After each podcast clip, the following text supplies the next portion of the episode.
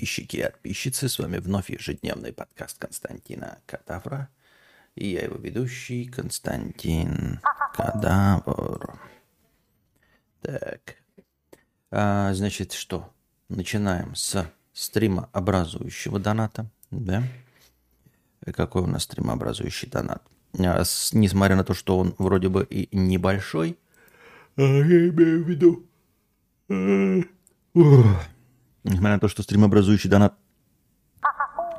эм,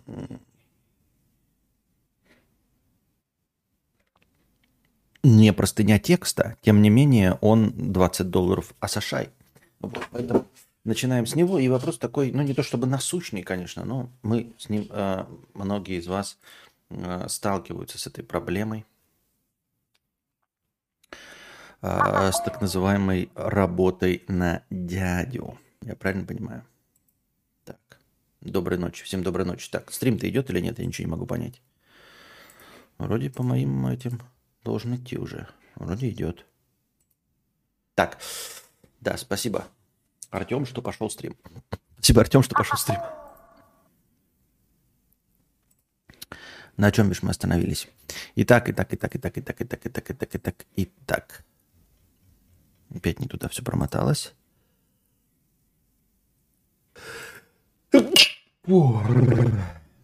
Продолжаем. Часто вижу, что многие тренеры личностного роста, психологи, коучи и прочие так сильно агитируют создать собственный бизнес или дело. Я могу понять, что некоторым людям приятнее работать на себя, а не на дядю. Но что плохого, чтобы работать на дядю, на хорошей работе, которая тебе не отвратна? На самом деле ничего плохого нет.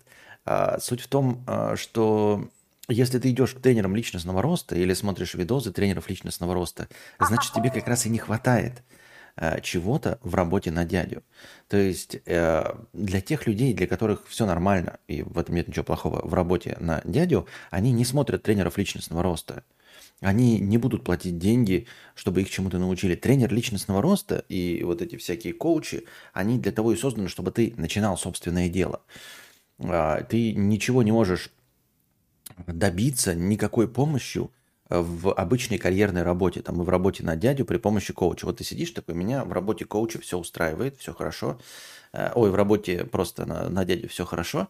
Я, я бы мог там, я не знаю, больше продаж делать и, и там в карьеру поднять, но коуч тебе для этого не нужен. Ты не пойдешь такой типа, и, и, и э, ни один коуч и ни один тренер такой не скажет, так, ребята, значит, сегодня я вам расскажу, как подсидеть других там на по карьерной лестнице, что делать, чтобы как сильнее вкалывать, чтобы получить лучшую работу, или как работать так настолько усердно, чтобы проработать на одной работе 35 лет стажа.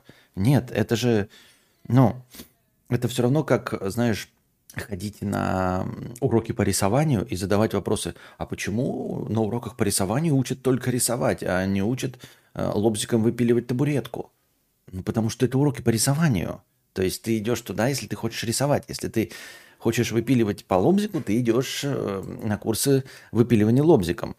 А на уроках по рисованию тебе будут говорить, что рисование это самое лучшее и больше ничего. Никаких других вариантов нет. Это раз, во-первых. А во-вторых, действительно, если мы вообще, ну, допустим, будем смотреть как – когда в примере с учителем рисования действительно есть уроки по выпиливанию лобзиком, по, там, я не знаю, а, по аппликациям и всему остальному.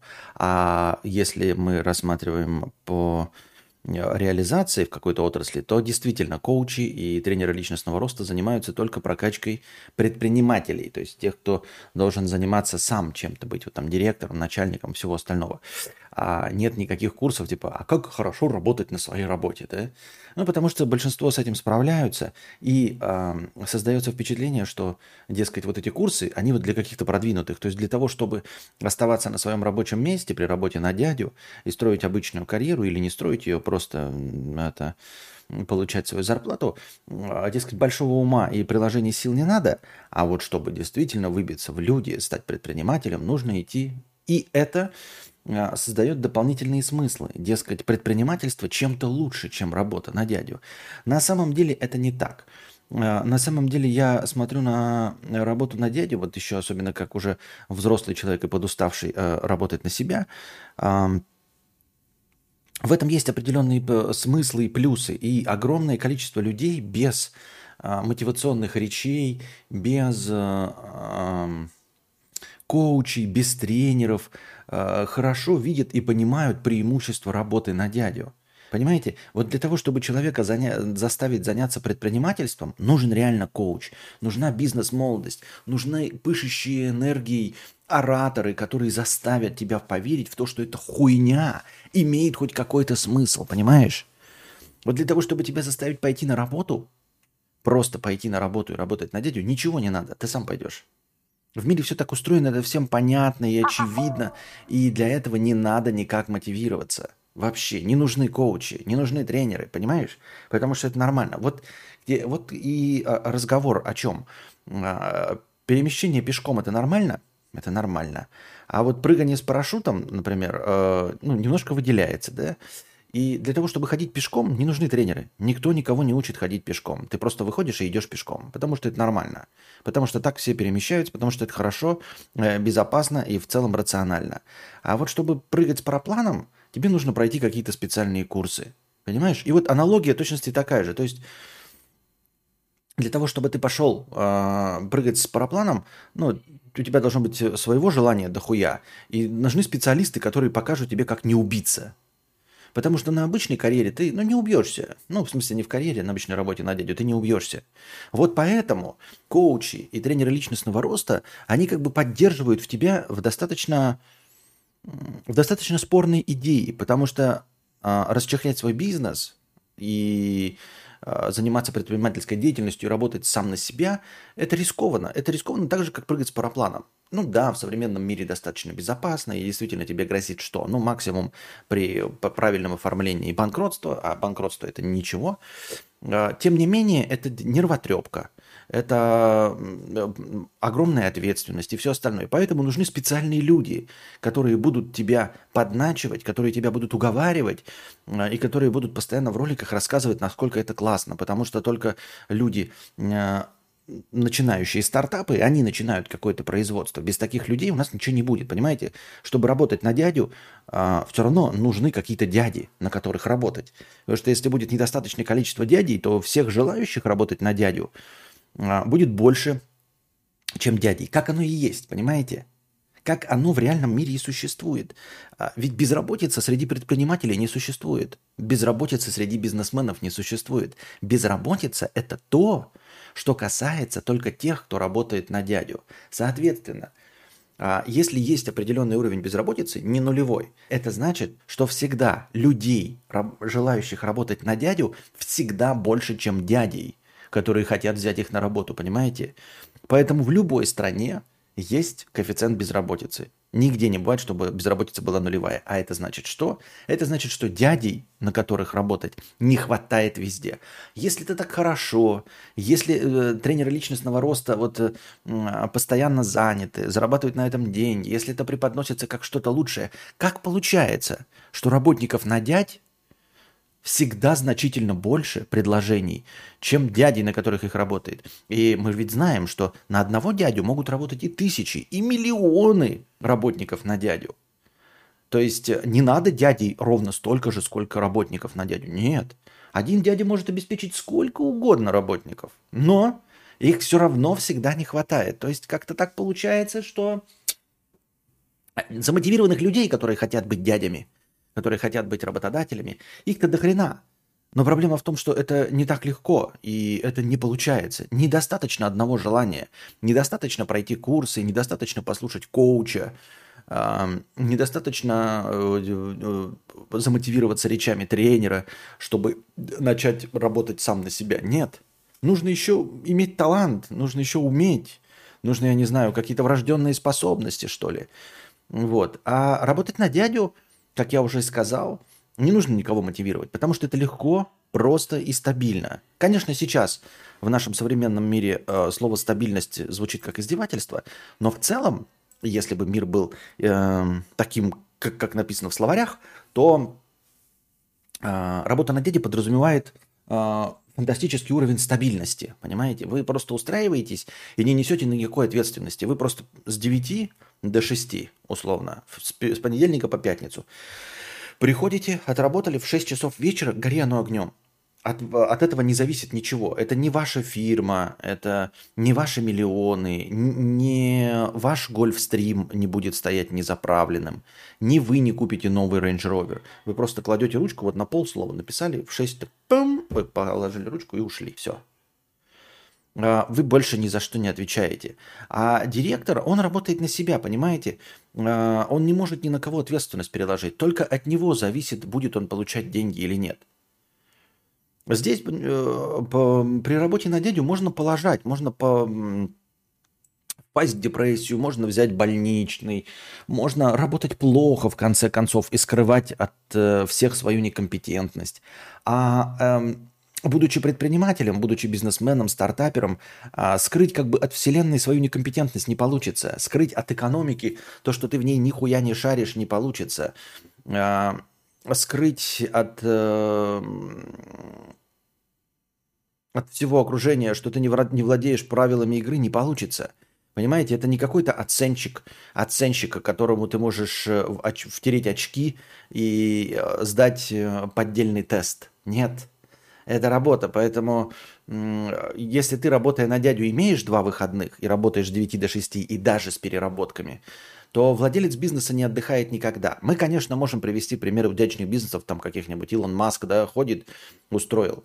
Но я имею в виду, у, имеет возможность отдыхать и все остальное. Но вы понимаете, что таких миллиардеров, или вот как Илишер Усманов, по-моему, в каком-то интервью говорил, что он тоже большую часть времени отдыхает, он в работе никак не участвует.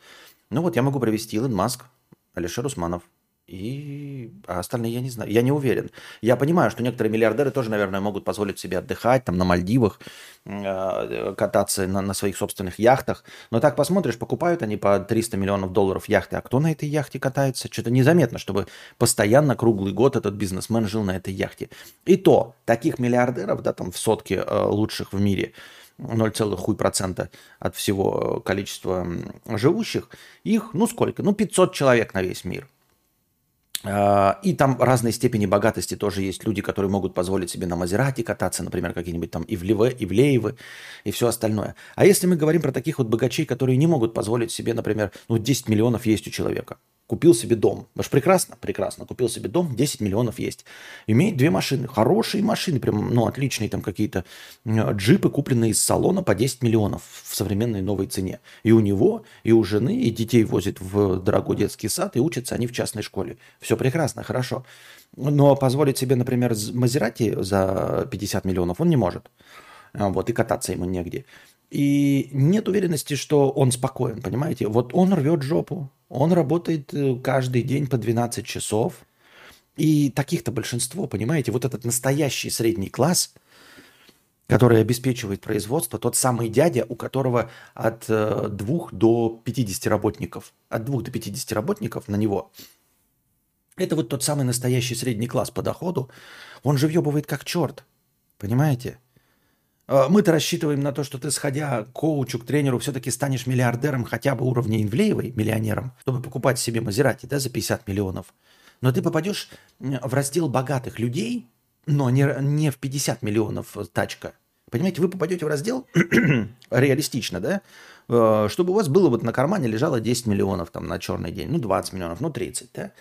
И вот такого уровня дохода это вы будете въебывать. Потому что на эти 30 миллионов жизнь не проживешь, понимаете? Не, не положишь их куда-то и на эти проценты жить не будешь. Потому что у тебя определенный уровень жизни. Ты положишь 30 миллионов, проценты с этого будут, ну сколько тебе приносить? Там, ну 100 тысяч в месяц. А ты уже привык лучше жить.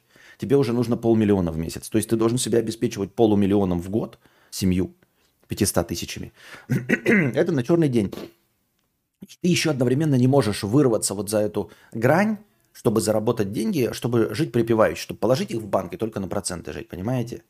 И вот из этого не вырваться. И тебя учат быть этим предпринимателем и просто всю жизнь вкалывать. Без выходных, без ничего. Понимаете, если крышу прорвало, ты звонишь, звонишь своему э, там сантехнику или что, а он пьяный лежит. Ну, что ты ему сделаешь? Ну, и все, он такой, блядь, у меня выходной, да. Он говорит, приезжай, ты такой, ну, я пьяный. Василий Георгиевич, я пьяный. Вот я на шашлыках за городом 300 километров, я пьяный. И это уважительная причина. У него выходной, и он ничего не может с ним сделать. И поэтому тебе придется, как директору, если крышу прорвало, товар затапливается, мука, которую ты продаешь, тебе нужно рвать жопу. Василий, э, сантехник, прекрасно работающий, и не алкаш, он один раз уехал. Но он имеет право в свой выходной отдыхать, и ничего ты с этим не сделаешь, и не уволишь его, не за что увольнять. Понимаешь? А, и вот он со своей семьей проводит время. Он на даче жарит шашлыки пьяный, и ему ничего за это не будет. А ты, у которого два джипа, там дом и все остальное, вот ты не сможешь провести время со своей семьей и поесть шашлыки, потому что протекает потолок. Поэтому в этот момент тебе придется в субботу искать какого-то сантехника, который перекроет, который закроет крышу, чтобы вся мука не промокла. Это твоя ответственность. И каждый раз ты лежишь и ждешь звонка.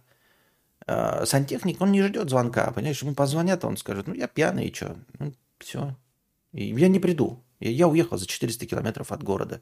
А ты не можешь сказать, я уехал за 400 километров от города. Потому что это никому, кроме тебя, больше не нужно. Вот. Это я все к тому, что основная часть бизнесменов и всех этих э, прочих предпринимателей и стартаперов – это люди, несущие ответственность. И поэтому для того, чтобы заставить людей заниматься этой хуйней, нужны коучи и тренеры личностного роста – Потому что для того, чтобы заниматься всем остальным, людей мотивировать не надо. Не бывает тренеров, знаете, или э, личностного роста, которые а, учат тебя, как стать игроком в доту. Потому что это, люди сами играют в доту. Или как играть в пубг, как просирать время в ТикТоке. Не существует таких коучей. Существуют только коучи, которые мотивируют тебя, блядь, заняться предпринимательской деятельностью. Потому что всем очевидно и понятно, что мотивации к этому недостаточно. Ни у кого нет страха. Блядь, ребята, мне страшно, что я стану человеком, который по 8 часов играет в доту. Никому не страшно. Страшно там, я не знаю, просирать игры в казике, да. Потому что это опасно, потому что ты станешь лудоманом, правильно? Но ни у кого нет страха. Ребята, мне кажется, я слишком много времени трачу на выращивание роз. Мне кажется, ну, со мной что-то не так. Помогите мне, чтобы я не погрузился в это выращивание роз. Понимаете? И как я ну, проецирую свой страх, я не могу взяться за бизнес. Мне страшно, что я просру все, что у меня есть. У меня и так уже ничего нет, я оставил все, да? Но, тем не менее, мне страшно, что я просру все, там, в долги упаду, и что нужно нести огромную ответственность, занимаясь предпринимательством. Не представляю, каким предпринимательством можно заниматься, таким, чтобы меня кто-нибудь рано или поздно не нашампурил. Не пришло какой-нибудь рэкет. У нас же 90-х нет, нет 90-х. Только вот сегодня новость читал, как нет 90-х, чувак зашел в микрозаймы и выстрелил в голову э, кредитному эксперту. В голову выстрелил, блядь. 90-х-то нет.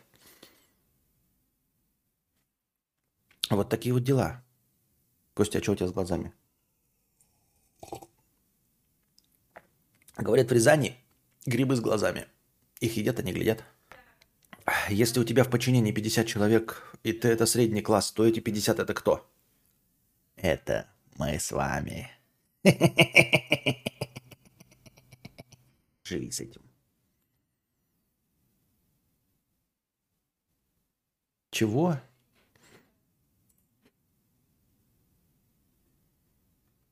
И хоть один коуч говорит что-то, о чем не написано в любой брошюре «Секреты бизнеса». Если человек не способен изъять это из книг и готов платить за место этого тысячи, то ему в бизнесе нечего делать. Нет, помогает. Вот э, знаменитый пример, который я сейчас в последнее время привожу.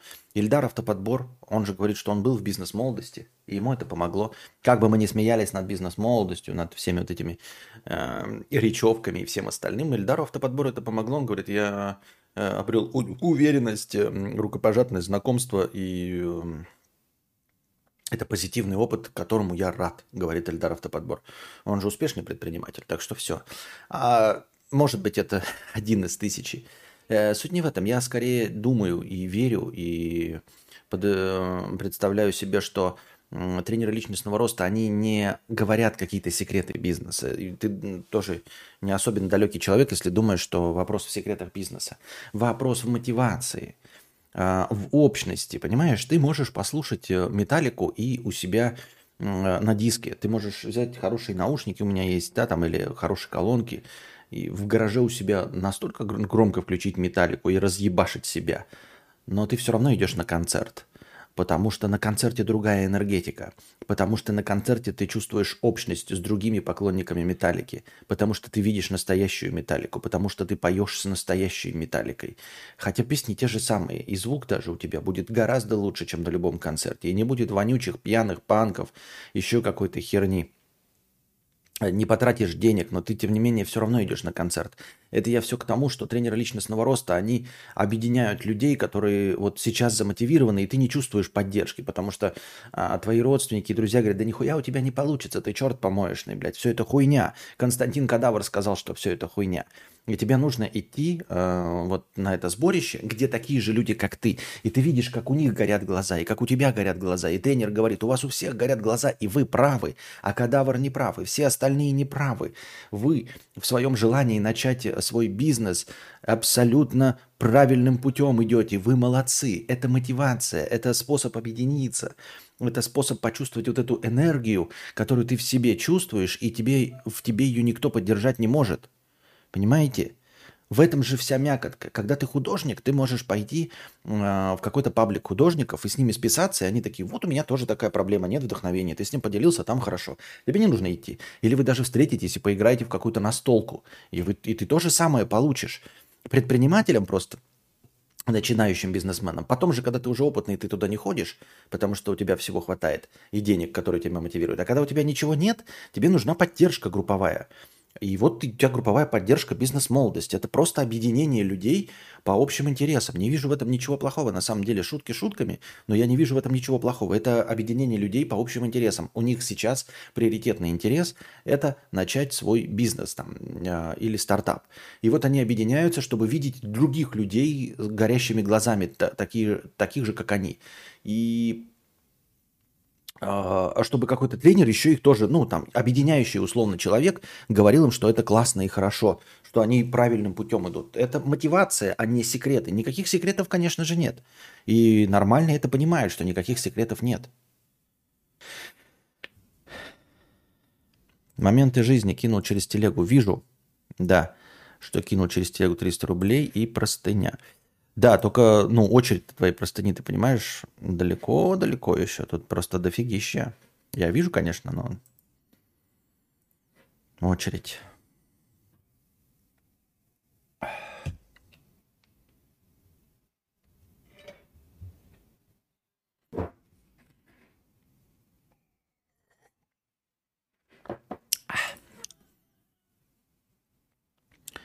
Так. Блядь, Константин Конторвавский. Вот сейчас вышел новый видос э, Лебледева э, про поездку на Base. Я, конечно, могу понять, что эта поездка может быть его стиле постмодерна. Нет у него никакого постмодерна. Он тупой, как сибирский валенок. Нет у него никакого постмодерна. Чего, блядь, при, преувеличиваете? Я, скажем, людей, пропагандирующих пост и метамодерн, честно говоря, да, не будем показывать пальцем, они не, отрицают, не отличаются умом и сообразительностью. Нет, они нормальные, но это не гении, ребята. Я не встречал еще ни одного гения постмодерна. Ни одного. Нет. Все, от кого вы слышали, что они пост-метамодерн рассказывают, это самые обычные люди. Вообще не плюс ноль хуй балл по IQ. Ничего у них нет. Никакого э, гениального постмодерна не существует. Э, он читает с телефона, не поднимая глаз, и постоянно читает текст заготовленный. Тогда он окончательно продался, ему надо держать такой бизнес, что по-другому никак, и не получается быть независимым. Ну, у людей получается, то есть это выбор. У, кому надо, того получается быть независимым, отрицательным, положительным. Это его выбор. Он не надо говорить, что там э, кого-то загнали. Никого никуда не загнали. Никого никуда не загнали. Вот. Эм, все. Больше ничего. Костя, что у тебя с глазами? Что у меня с глазами? Кадавр тренер антиличностного роста. Кадавр э, тренер общественного роста, а не личностного. Тренер роста вширь. Так. А, знаешь, что самое страшное, что я его поддерживаю? В чем поддерживаешь? То, что э, Лебледев не блещет умом, это и без постмодерна понятно. Ну да, нет, естественно, постмодерна никого. Я просто имею в виду, что у него нет никакого постмодерна. Почему все воспринимают какой-то постмодерн? Лебледев – это классический герой мема, типа «Ахахахахах, я вас наебал, на самом деле а, я, это, я не долбоеб». Нет, ты долбоеб. 2 плюс 2 – 5. Ты долбоеб. Ахахахахаха, на самом деле я вас наебал, я знал, что 2 плюс 2 не 5. И...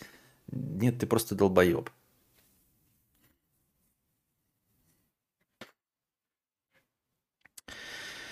Так.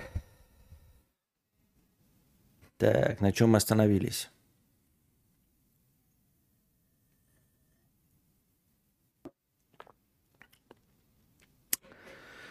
На чем мы остановились? Идем дальше. По донатам. Тут мне теперь неудобно, мне же надо, чтобы вот это не скрывалось от вас, поэтому я это... Аноним. Э, с покрытием комиссии. Спасибо за покрытием комиссии 500 рублей. В тему «Не нравится, увольняй». Уволить человека очень трудно и долго. Лучше сразу сказать, что лучше не будет. Э, устраивались, видели куда и помочь с поиском работы. Я руководитель, не довожу даже до депримирования. Зачем портить кровь человеку? Пусть ищет где лучше. Так это никак не противоречит нашему вчерашнему разговору. Мы же говорили только про звонок маме. Мы же не говорили ему увольнять, если не нравится. Ну да, он можно было сказать точности так же, только не маме, а самому работнику. И ничего не говорить. Ну, типа, этот работник попросил, хочет улучшение условий труда и повышение зарплаты. И ты, как руководитель, говоришь, нет. И человек, если тупой, то продолжает работать. А если понимающий, он такой, ну, значит, не будет улучшений, я увольняюсь, все. И ты действительно никого не увольняешь, не депримируешь, ничего плохого не делаешь, не портишь кровь, он сам принимает решение. А, Все верно ты говоришь. Skywalker. 600 рублей с покрытием комиссии. Спасибо большое за покрытие комиссии. А, а разве Лебедев... Так, ладно. Ну давайте. Разве Лебедев это не тот человек, который понял и принял правила игры? Ну, понял и при... принял правила игры, да. И что? Я не, не очень понимаю. Я что-то сказал противоречащее этому? Ну, типа, понял и принял правила игры, он не может быть долбоебом, что ли? Я миллионы людей знаю, которые по правилам игры отлично играют по доктрине Моргана. Но э, от этого, почему мое мнение это должно меняться относительно того, что он долбоеб или там, допустим, хуёй я. Почему и говорю, э, что человек э, произносит какую-то хуйню, вне зависимости ни от чего, и она тупая хуйня, ну просто тупая. Не по повестке, не по правилам игры, а просто тупая, потому что он тупой. И, допустим, он не профессионал, хуёвый дизайнер, да, и пиздобол. Потому что, ну, те вот фишки, когда он говорит, что какие-то элементы плохого дизайна, которые есть конкретно на его сайте. Он э, что-то, например, критикует, и это точности также реализовано на его сайте. Но это пиз... тупой пиздобол. Это же не отменяет того, что он тупой пиздобол. То, что он прекрасно справился правилами игры и э, зарабатывает деньги. Я же говорю, что он тупой пиздобол. И не профессионал. Вот и все. Ну, то есть он профессионал в своем деятельности, насколько это возможно. Я имею в виду, что он явно не должен быть, считаться, не должен считаться лучшим дизайнером. Или его студия не должна считаться лучшим, лучшей дизайнерской студией. Вот как я на это смотрю. Мужчина, вы сырный читас маленький хотите? Нет. Он правильно пользуется миром, значит, он не тупой. Нет, ну, конечно, если говорить по части, например, зарабатывания денег, да, если мы возвращаемся к моей любимой, а если такой умный хуй такой бедный, то, конечно, он умнее меня в этом плане, да. Но мы сейчас говорим не про это. То есть это, это то, что очевидно. Естественно, он умнее меня. То есть, ну, тут так как бы любой из вас может быть умнее меня, у кого зарплата больше 60 тысяч рублей. А, мы говорим о каких-то вот высоких материях.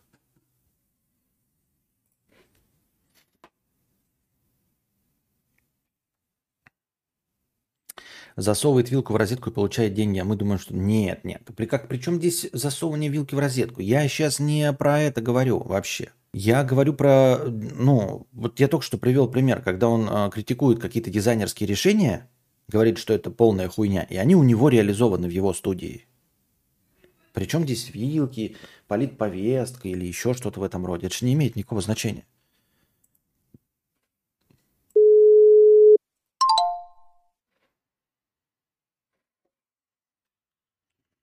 Так. А, а, Титиндерово нытье. Кто это у нас? Я что-то, блядь, запутался. Skywalker 600 рублей. Титиндерово нытье. Я вообще думал а, вот этот донат вынести в э, главную тему обсуждения, но что-то потом сдулся, потому что, ну, я понимаю, что вам интересны темы, где там э, писька-сисечные отношения, и как познакомиться и найти себе э, член или вагуську. Это все очень интересно. Просто я в титиндерах вообще нихуя не понимаю. Я даже для прикола ни разу не ставил это приложение. То есть я понятия не имею, как оно внутри выглядит вообще. Ни разу. А поэтому я такой подумал, э, если ну, такую тему выводить в название, то надо было хотя бы среди вас опрос провести, например, в телеге задать, э, кто пользовался Тиндером и какие у вас там ощущения и все остальное. Поэтому сейчас, пока я читаю э, простыню текста и пока я что-то из себя выжимаю по этому поводу, можете написать прямо в чате э, свои небольшие опыты э, общения в Тиндере и что вы по этому поводу думаете. Титиндерово нытье. Привет, кадавры чат. Качал пару дней назад Тиндер и вот какую хуйню заметил. Большинство девок в описании суют свои инстаграмы. Запрещенная да, сеть, вся хуйня. И телеграммы. И у меня вопрос, а нахуя? Весь смысл Тиндера в быстрой оценке персонажа по его краткому описанию. Плюс оценки тебя. Типа, если не лайкнули в ответ, значит смысла в ЛС писать нет. А получается, что нужно прыгать с одного социально-сетевого хуя на другой и тратить свое и чужое время на выяснение базовой хуйни. И типа ок, если инста указано чисто, чтобы ты глянуть зашел. Но, бля, три фото и несколько предложений в описании. В самом Тиндере не делают бессмысленным, а делают бессмысленным прыжки в другую соцсеть за инфой.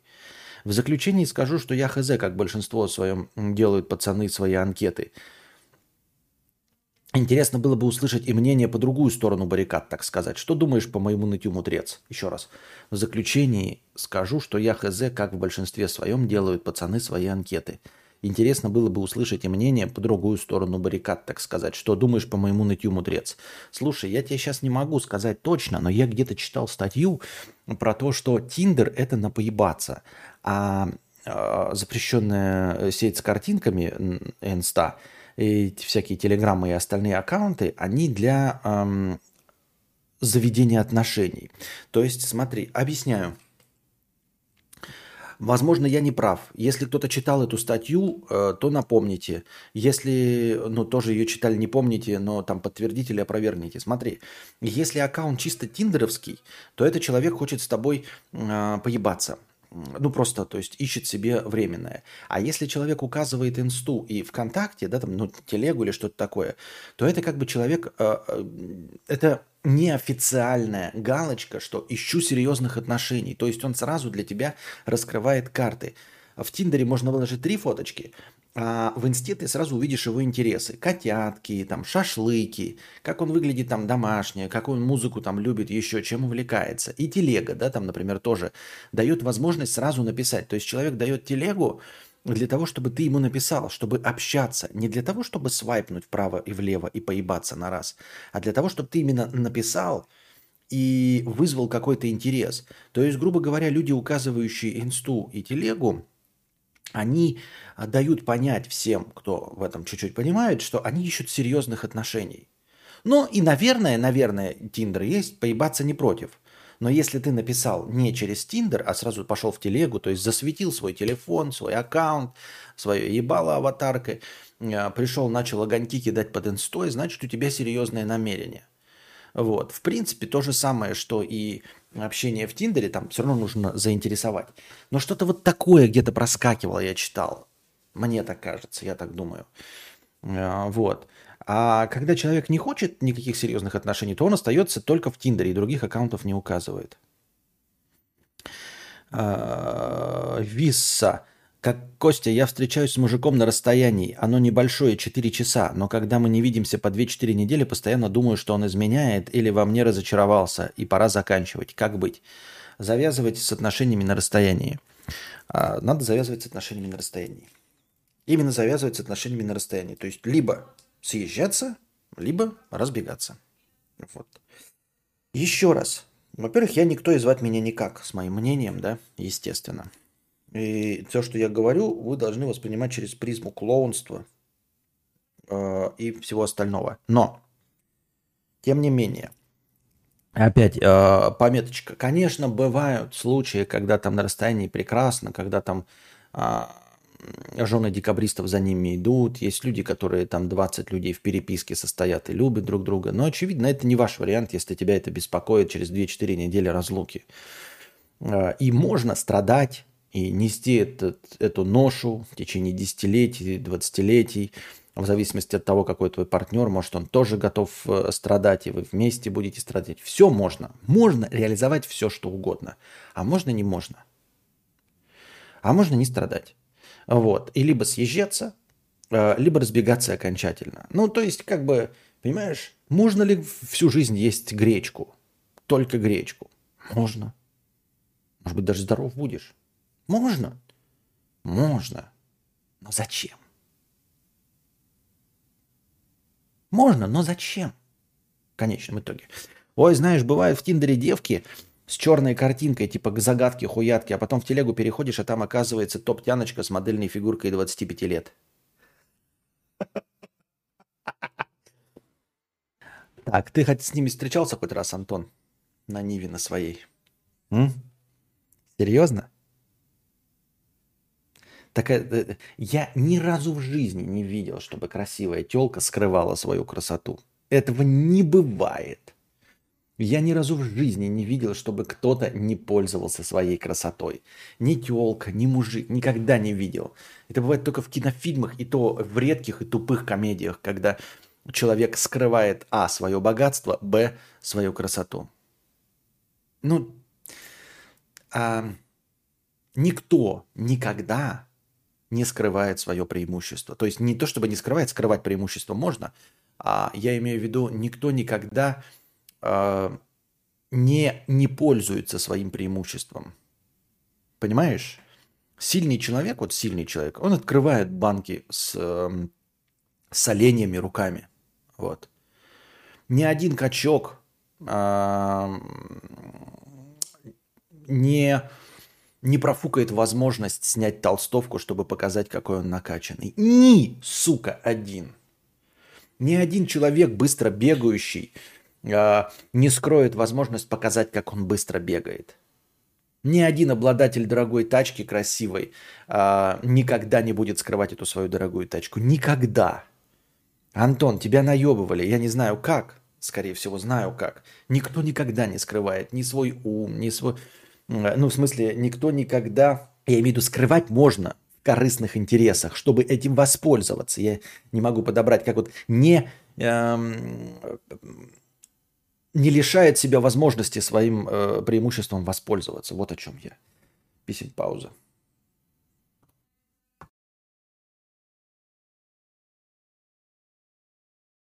Итак, продолжаем. Продолжаем продолжать. На чем мы остановились? На какой вопрос я не отвечал? А, Тиндерова, да? Что там Тиндерова? Вы там писали про Тиндер? Сейчас посмотрим. Че пропустил? Так.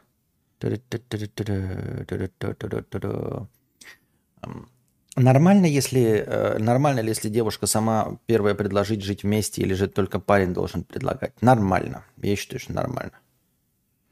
Вон, Агап пишет, что не должна предлагать девушка. Она молча с вещами просто при, приехать должна. Да, мужчина должен просто проснуться такой, э, зайти в ванную такой, блядь, а, а где место?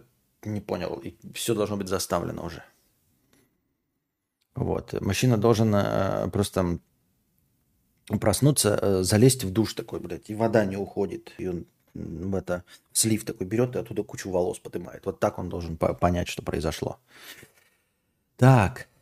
Многие указывают свою инсту в Тиндере, чтобы подписчиков нагонять. Понятно.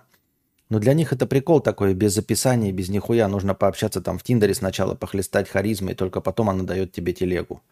Но это вот вы, я не знаю, звучит как бред, пишет Мия. Как минимум для того, чтобы показать свои преимущества, нужно знать свои преимущества. Но большинство из нас о них не знает в принципе. Ой, я тебя умоляю. Кто не знает о своих преимуществах? Кто? Покажи мне хоть одну а, женщину, которая не знает о своих преимуществах. Такая типа, ой, что это такое у меня тут четвертого размера, блядь? Интересно, преимущество или нет, блядь, а, моя срака, а, на которую я иду по улице, и мне «Ебать, какая срака!» Интересно, преимущество мое или нет? Что каждый четвертый мужик кричит «Ебать, какая срака!» Серьезно? Сколько не заходил в, Тиндере ради потрохушек, вечно влипал э, в дополнительные отношения сразу со всеми. Нихуя себе, ты интересный какой человек. Думаю, во время таких пауз Костя пишет книгу. Прикиньте, набрасывается вдохновение, он как давай строчить главу за главой. Не, я на самом деле... Ну, практически, практически, по факту, да, я пишу книгу, но только не книгу. И не пишу. Так.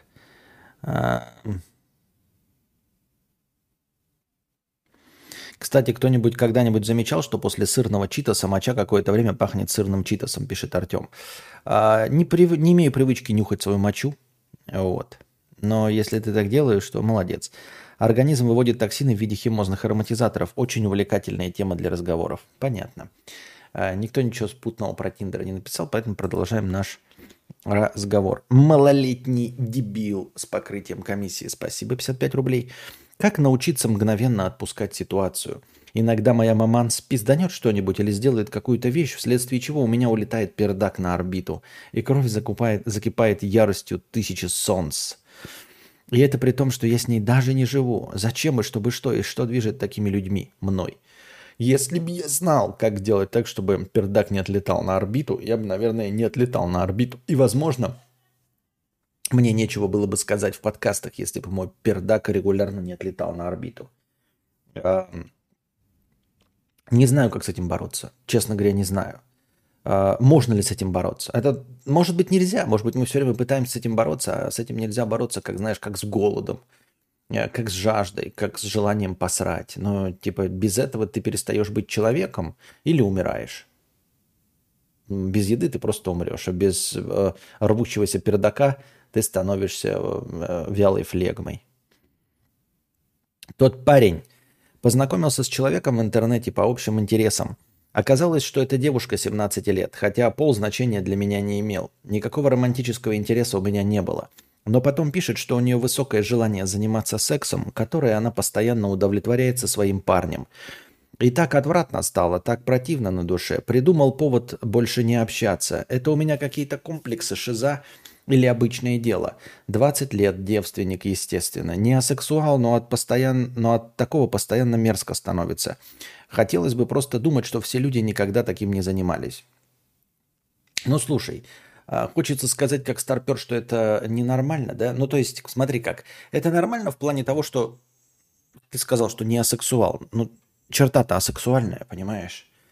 А, тебя не должны смущать э, разговоры о сексе и, и о всякой ебле. Вот. Если ты не асексуал, то, скорее всего, в тебе взыграла какая-то какая ревность. Если бы ты не узнал, что она женщина э, противоположного пола, то тебя бы это не смущало. А тут ты видишь какие-то уже виды на нее возымел, и оказывается, что она свои сексуальные потребности а, реализует с каким-то другим человеком. Как, как, как старпер, я бы сказал, что это ненормально, да, а, так реагировать на человека, который якобы тебе безразличен, как ты говоришь. У вас э, общность интересов, ты не хотел ей натолкать за щеку, ничего подобного, никакого э, сексуального интереса к ней не испытывал. И вот, видите ли, тебе противно, что она там а, у кого-то берет за щеку. Не должно быть противно. Если бы это было искренне и по-честному, и ты действительно ее не хотел, да, или а, вот у тебя есть товарищ, а, с которым ты играешь в доту, и он такой говорит, я сегодня трахнул там в сракотан свою телку. Разве тебя это сколь-нибудь задевает? Нет. Почему? Потому что ты по-настоящему не испытываешь к нему никакого сексуального интереса. И поэтому тебе все равно, куда он совал свой хуй. Если ты испытываешь отвращение и от разговора своего товарища, как он совал своей телке, именно отвращение – а, то мне кажется, мне кажется, могу быть неправ, это нездоровая канитель, потому что это физиологически нормальный процесс. То есть это даже не касающийся опорожнения кишечника, что а, как природный механизм должно вызывать отторжение именно потому, что нечистоты они содержат бактерии, из-за которых ты можешь заболеть. То есть именно поэтому природой предусмотрено, что запах говна должен нас отталкивать, и эти нечистоты должны как бы вызывать э, небольшую брезгливость. Именно для того, этот, этот, этот механизм служит для того, чтобы не заражаться от своего говна, от своих нечистот э, всякими кишечными палочками. Вот. А насчет э, секса он не должен вызывать отторжение, потому что природно, природа э, сделала так, чтобы тебе было приятно думать о женской пиздятине, грудях э, и, и прочих непотребствах с лицами противоположного пола. Поэтому если ты испытываешь какие-то какой-то не то чтобы стыд, там, ну, может быть, и стыд, отторжение и брезгливость, а так быть не должно.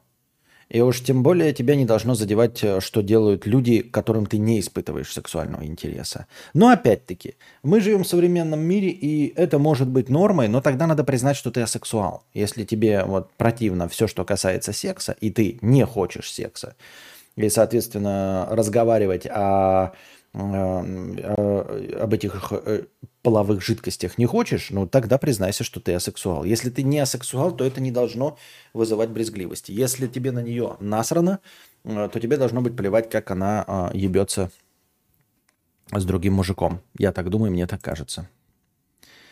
Латентный сексуал, асексуал в треде чешо. И при этом так –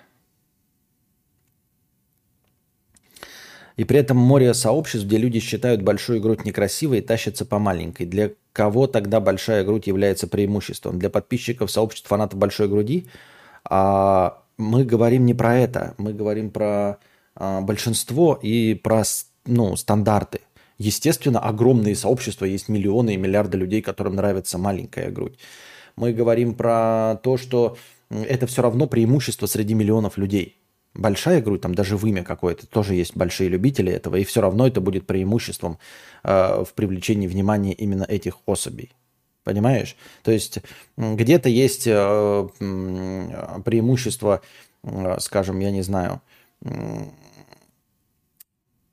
темная кожа где-нибудь в Африке, да? Ты будешь красоткой казаться, если ты будешь афроамериканка. И это будет твое преимущество. И ты будешь им пользоваться, понимаешь? Я не говорю о том, что это объективно преимущество. Я не сказал, что большая грудь там третьего размера – это объективное преимущество. Я сказал, что это если конкретно в данное время, в конкретном месте это преимущество, то никто не будет э, лишать себя этого преимущества.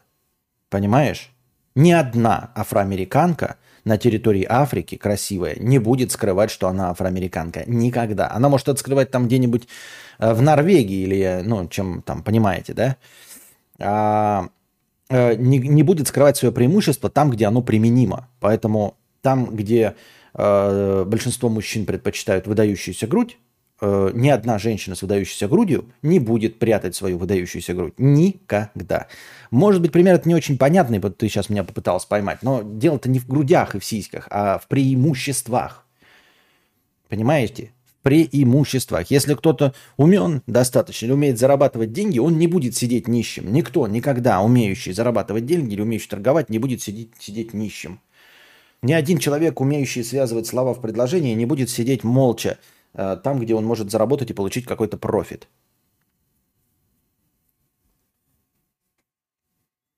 Вы опять говорите про большую грудь и сама же пишешь, если большая грудь ему не нравится, то это наоборот недостаток. Но если при... Если перед тобой сидит человек, которому нравится большая грудь, то ты не будешь ее скрывать. Вот о чем я говорю. Мы не говорим про партнера, любит ли он большую грудь или не любит. Я не сказал, что большая грудь это объективное достоинство. Я сказал, что если перед тобой сидит э, мужчина, которому нравится большая грудь, то ты никогда не будешь скрывать свою грудь. Никогда. Не пизди. Ну, то есть оно является преимуществом. Блять, опять ты... локальное. Я говорю о том, что человек не будет игнорировать свое преимущество. А ты мне говоришь опять про грудь какую-то. Что ты доебалась до, до этой груди, ёб твою мать. Ну возьми другое, что хочешь там, я не знаю. Плоский живот. Ум возьми. Если надо. Если перед тобой сидит человек, который э, говорит, я люблю э, кубики пресса, а у тебя есть кубики пресса. Вот не пизди мне, что ты не встанешь, вот так вот не подтянешься, и не задерется твоя футболка, чтобы показать твои э, кубики пресса. Не пизди мне, что ты так не сделаешь, или что хоть один человек так не сделает.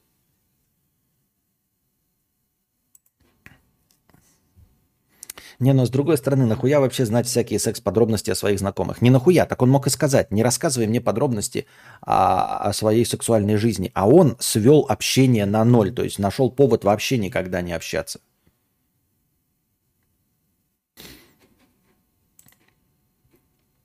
Cold Brew с покрытием комиссии с 1111 рублей. Отличное нововведение с донатами на экране. За карпотку про наклейки автомобилистам мое уважение.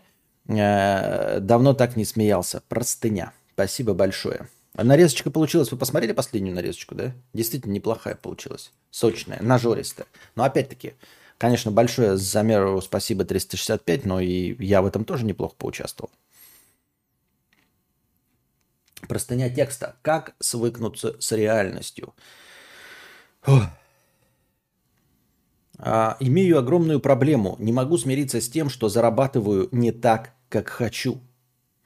Я хотел бы развиваться в медийном плане и прокачивать себя в этом плане, зарабатывая деньги лицом. Но уже который год занимаюсь совсем другим. Имею стабильную хорошую зарплату 390 ой, 290-310 тысяч в Москве. Но не испытываю радости от этих денег, потому что заработал я их не тем путем, каким мечтал бы. Понимаете? Иметь стабильную зарплату 290-310 тысяч, но не испытываю радости от этих денег, потому что заработал их не тем путем, каким мечтал бы. Ой, поздравляю, конечно, но не от всего сердца. Иди отсюда, пидор грязный. Я пытался в видосы, собрал какую-то аудиторию в 50 тысяч, но с блокировкой ТикТока потерял мотивацию. Да и все креативные силы уходят на работу, так что на себя даже не остается времени. Как смириться с тем, что вынужден зарабатывать нелюбимым делом? Как найти в себе силы на дауншифтинг и поставить все на кон, в погоне за мечтой, наплевав на материальное? Я не знаю. У меня другая проблема. Я мечтаю, опять, да, конечно, я как нарциссическая личность поговорю о себе. У меня другая проблема. Почему я об этом говорю? Потому что мне не близка, я не знаю, как ответить. У тебя, э, я считаю, что ты бесишься с жиру. А, потому что ты и зарабатываешь, во-первых, отлично, а во-вторых, ты и знаешь, как реализоваться. То есть э, ты говоришь, я хочу торговать лицом, и у тебя все получалось, и тебе помешали обстоятельства непреодолимой силы. То есть ты в ТикТоке начинал реализовываться и собрал в 50-тысячную аудиторию. Я не представляю, как это сделать. У меня в ТикТоке, блядь, тысячи, я как не мог, так не знаю, так и не понимаю, и ничего не могу с этим поделать. Вот, а ты собрал аудиторию в 50 тысяч, и тебя остановили только обстоятельства непреодолимой силы, силы природная стихия. Не природная не стихия, но мы понимаем, о чем идет речь. А, и у тебя сейчас хороший запад. То есть э, ты э, мечешься между э, журавлем в руках э, и, и, и журавлем в руках. И как бы мы тебе совсем не завидуем, понимаешь? У меня вот нет, например, ни 290 ни 310 тысяч. И я не могу реализоваться в том, в чем мечтаю, потому что я не чувствую в себе силы, что я могу. Вот ты уже знаешь, что ты набрал 50-тысячную аудиторию, и мы все знаем, значит, и дальше можешь. Если собрал 50, значит, можешь и больше. Вот. А я мечтаю о том, в чем вообще не могу реализоваться. Ну, то есть у меня нет никакой уверенности, что я смогу. Я мечтаю заведомо о чем, о, о, о чем-то, а, в чем у меня может вообще не быть никакого таланта. Но это, грубо говоря, как любой из вас, а, моя писательская а, мечта, вы тоже вот никто об этом не думает, что она может быть сродни, например, желанию Павла Шайона стать балериной. Не может стать балериной, никак. Все, возраст не тот. Понимаешь? И я, возможно, не стану писателем, потому что я, ну, не умею писать. А тут человек уже все сделал, и мы как бы вообще не понимаем, что ты, сука, с жиру бесишься. Вот. Опять банальный э, ответ. Находи силы. Если ты нашел силы, чтобы 50 тысяч подписчиков набить, значит, у тебя были э, творческие силы э, заниматься этим, э, при этом отдавая себя работе настолько, чтобы зарабатывать 300 тысяч в среднем. Правильно? Ты же уже работал, ты уже зарабатывал 300 тысяч и сумел набить 50 тысяч. Значит, силы, мотивация, творческая э, энергия у тебя была. Поэтому сейчас ты просто оправдываешься. Единственное, что тебя э, оправдывает, Оправдываешь, что оправдывает. Единственное, что тебя оправдывает, это действительно обстоятельства непреодолимой силы, которые лишили тебя возможности реализоваться на площадке под названием ТикТок. Ищи другую площадку и используй те же самые силы, что у тебя есть, и делай это. Пока не выйдешь на доходность хотя бы в половину от того, что у тебя есть, не надо заниматься дауншифтингом, все бросать и переходить на подножий корм. Нет, не надо сразу на ноль выходить. А, старайся, делай, есть работа, а все свободное время не смотри тиктоки, не играй в компьютер, а занимайся именно любимым делом, которое у тебя, мы, как видим по цифрам, получается. Все, занимайся любимым делом, пока не выйдешь на доходность, ну, например, в треть или в половину, в 100-150 тысяч. И после этого ты можешь сделать некий небольшой шаг к дауншифтингу, отказаться от зарплаты в 300 тысяч и продолжить наебошивать себе то, что ты хочешь. Ты слышал такую теорию о том, что цвет кожи так, не будем это. Э, вот у меня очень красивые ноги, хотя красивые ноги у мужиков нравятся единицам женщин. При этом я летом всегда стараюсь носить шлюшьи шортики. Понятно. Спасибо. Вот гармаш тоже постоянно светит своей жопой, блядь. Человек обречен на страдания, Раминь. Нужно всем учиться быть оптимистами. Смысла хтонить нет. Но я осуждаю этот совет, а вдруг 90% подписчиков отпишется или оптимистами станут.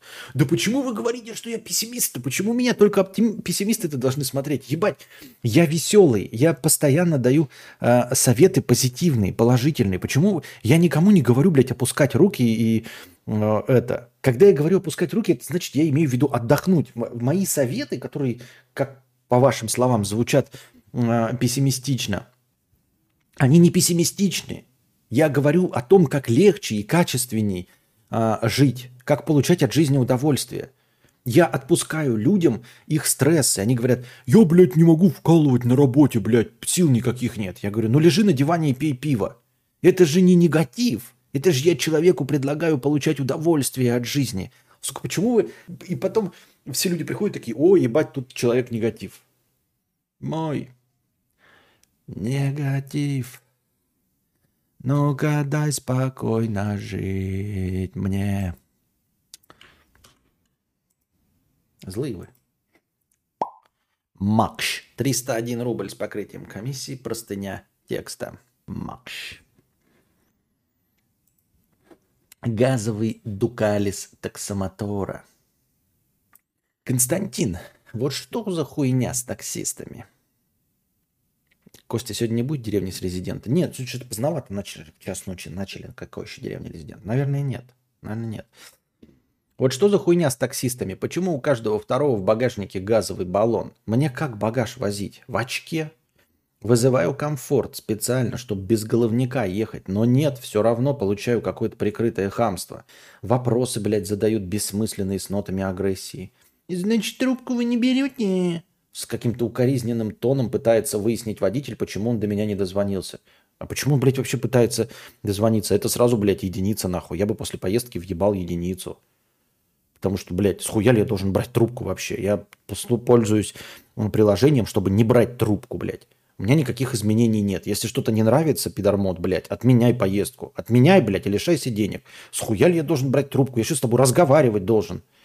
Или кто? Ты имеешь в виду, блядь, друг, блядь, сват. Я заебался разговаривать там с родственниками и друзьями, которые от меня еще хотят. Я еще тебя, блядь, что ли, мурло, блядь, буду слушать с неизвестного номера. Ты что, сука, блядь, ебнутый, что ли? Я, блядь, буду какие-то, блядь, спам поднимать трубку? Какое-то мурло, блядь, с неизвестного номера? Нахуй ты мне нужен, блядь, с тобой разговаривать? Если какие-то вопросы есть, непонятки, ничего, отменяй, блядь. Вы всегда отменяете. Мне всегда отменяют, блядь. Подъезжают, место назначения не нравится, отменяют. Отменяй, ебать. А я в этот момент заебанный, мне и так надо кучу вещей перевести, и к этому добавляется необходимость сказать водятлу, что у меня белый список на телефоне стоит. Да нахуй ему что-то говорить, пошел он нахуй объяснять ему что-то, блядь. И вообще я спускался с вещами, когда он подъезжал. Он начинает мне про свой газовый баллон задвигать. Пошел он нахуй, блядь. Я после этого бы сразу, блядь, в службу писал. Мне не, не влазят мои вещи, потому что, блядь, там газовый баллон, нахуй. Возвращайте мне деньги, а ему въебите, блядь, кол. И что мне, значит, делать? Обосраться? В общем, он побухтел, но все равно помог вещи убрать в багажник. Собственно, в тот день мне пришлось много ездить по городу, и я не успевал охуевать от ситуации на дороге. Все будто в форзу наигрались и спешили заспидранить себя и остальных участников дорожного движения на тот свет. А когда водители начинали играть в шашки, я вспоминал твой рассказ про таксиста с оценкой 4,56. Спасибо, что прочитал эту душную хуйню. Да, да. Вот поэтому я и хочу автомобиль, потому что, блядь, я не хочу вот это, понимаете, когда говорят про удобство, когда какая-нибудь, блядь, варламовское ебло, блядь, говорит про удобство а, общественного транспорта и про таксомоторы, почему-то они все представляют, что у всех есть деньги, блядь, на, а, как это, Уберблацк. Вот он, только Мурло, блядь, ездит на Уберблацк, ему там подскакивает человек в костюме, открывает, здравствуйте, пожалуйста, хотите, блядь, сосадку, конфетку, а, вот, включить вам кондиционер. Но абсолютное большинство людей могут позволить себе кредитный ебаный солярис – но не могут позволить себе ездить на Уберблацк. А это боль, блядь. На общественном транспорте ездить боль, потому что там ты не можешь открыть нахуй окошко, ибо бабки какие-то потеют, блядь, им холодно. И ты из-за этого потеешь, потому что им холодно этим ебаным, блядь, старым блядям. Там воняет, там, блядь, волосатые подмышки, кричащие дети, там жарко. Ты стоишь в пробке, как и все остальные. С таксистами постоянно какой-то разговор. В такси чем-то воняет, блядь. Подъехать он к подъезду не может. Ты можешь на своей машине к не подъехать, да, и стать подальше. Но это твоя машина, ты сам знаешь, где это стоит, тебе не нужно искать. Когда это Мурло подъедет, отменит оно поездку или нет, будет ли с недовольным ебалом сидеть, будет ли у него пустой багажник и все остальное – и все это с каким-то, блядь, левым чуваком, который еще, блядь, спрашивает, значит, трубку вы не берете. Да пошел ты нахуй, я разговаривать с тобой не хочу. Вообще, блядь, не хочу. Тебе деньги уплочены, не нравится, отменяй нахуй, я с другим поеду, который молчит. И после этого, блядь, мне кудрявое мурло, блядь, говорит, э, пересаживайтесь на общественный транспорт и такси. Да пошел ты нахуй.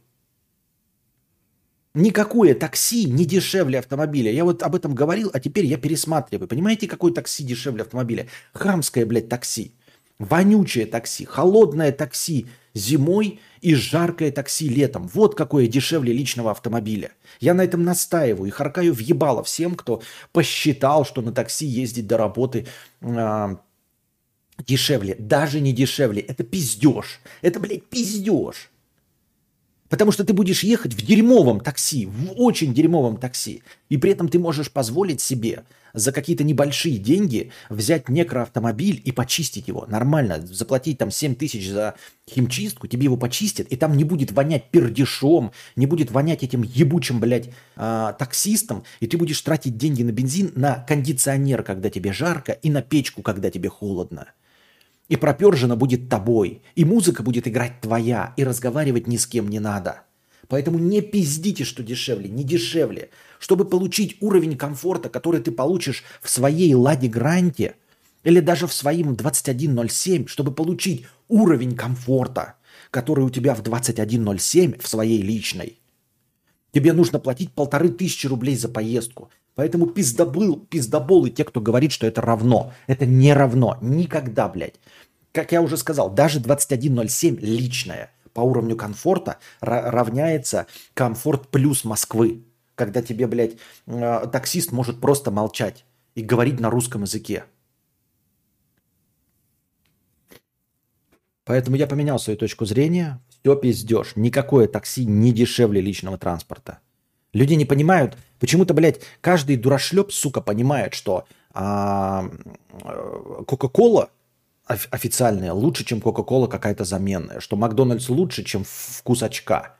Да? Каждый понимает, э, что а, топовый э, этот Samsung лучше, чем смартфон за 5000 рублей. Но почему-то смеют пиздеть, а, что такси э, по уровню комфорта равно личному автомобилю. Никогда, сука. Для того, чтобы, говорю, сравнялся по уровню комфорта, это такси запредельных цен. Запредельных цен такси должно быть, чтобы сравнялось по уровню комфорта с личным автомобилем ниже среднего класса. Когда тебе никто не... Когда музыка – это ты выбираешь. Когда кондиционер включается, когда ты хочешь. Когда печка включается, когда ты хочешь. И машина стоит там, где ты хочешь, и приезжает туда, куда ты хочешь. И с тобой не разговаривает какой-то человек. Это недостижимый уровень комфорта для такси. Стандарта, бюджет, комфорт, все, что до комфорт плюс московского уровня, это недостижимый уровень. Почему вы, блядь, э, понимаете, что э, пятизвездочный один отель должен стоить столько, сколько другой пятизвездочный отель? Почему, блядь, кудрявое мурло говорит мне, что э, моя личный автомобиль дороже стоит, чем такси? Ну это же пиздеж. Пятизвездочный отель дороже стоит, чем двухзвездочный, потому что он пятизвездочный. Так работает, блядь. Хули ты пиздишь, блядь? Хули ты не говоришь, что, ой, ну давайте, блядь, селиться все в двухзвездочных отелях. Они же э, стоят дешевле, чем пятизвездочные. Да, там тараканы, блядь. Именно поэтому он их двухзвездочный.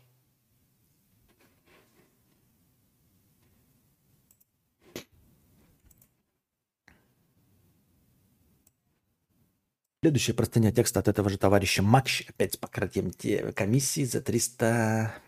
Сколько-то там рублей. Спасибо. Самокат говна. Эм...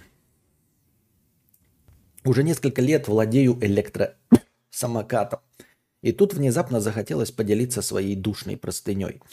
Живу в провинциальном городе, тротуары здесь полный пиздос, дыры, щебень, высокие бордюры, каждые 100 метров узкие места и полное отсутствие велодорожек.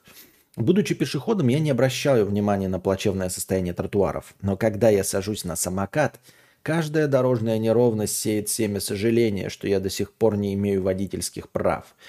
Езжу я только по тротуару, на дороге не выезжаю. Возможность стать хрустиком совсем не привлекает. Во владении у меня Ninebot Max – Тупо монолитный танк весит 20 кило. Из плюсов он крепкий, члена клуба «Центнер» спокойно выдерживает. Из минусов каждый раз таскать эту дуру по лестнице совсем не в кайф.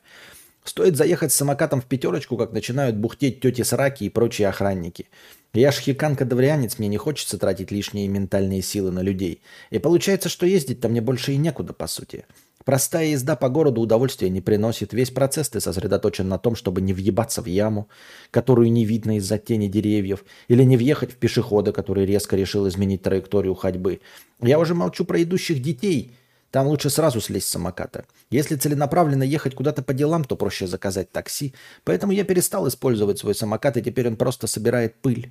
И вот с недавних пор ты, Константин, заразил меня своим желанием купить автомобиль. Короче, надо брать Ниву и месить глину. Буду как Антон Фрё.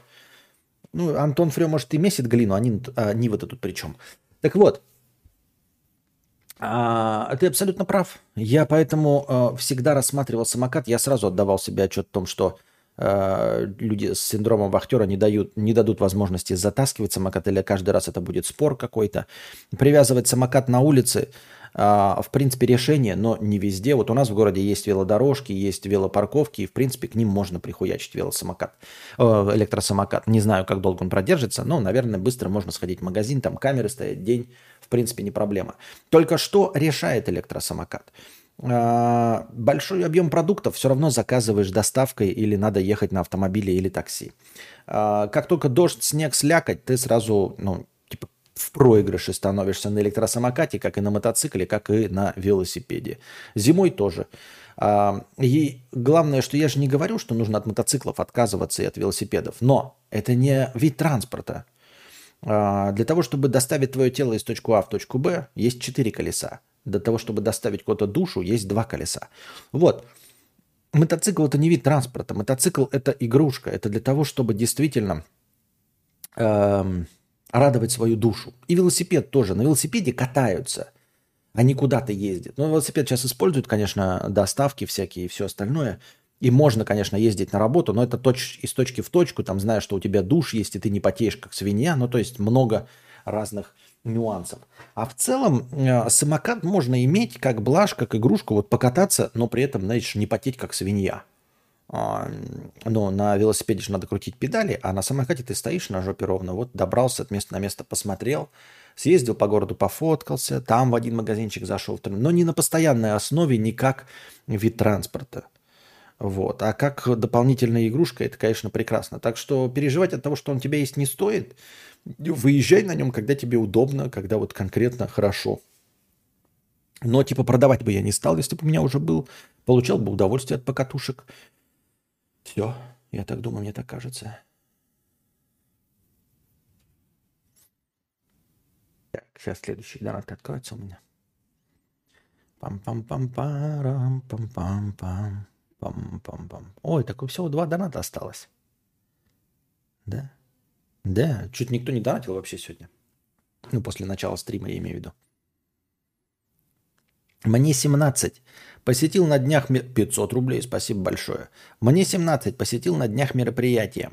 Там встретил прикольных девушек, разговорился о разной фигне.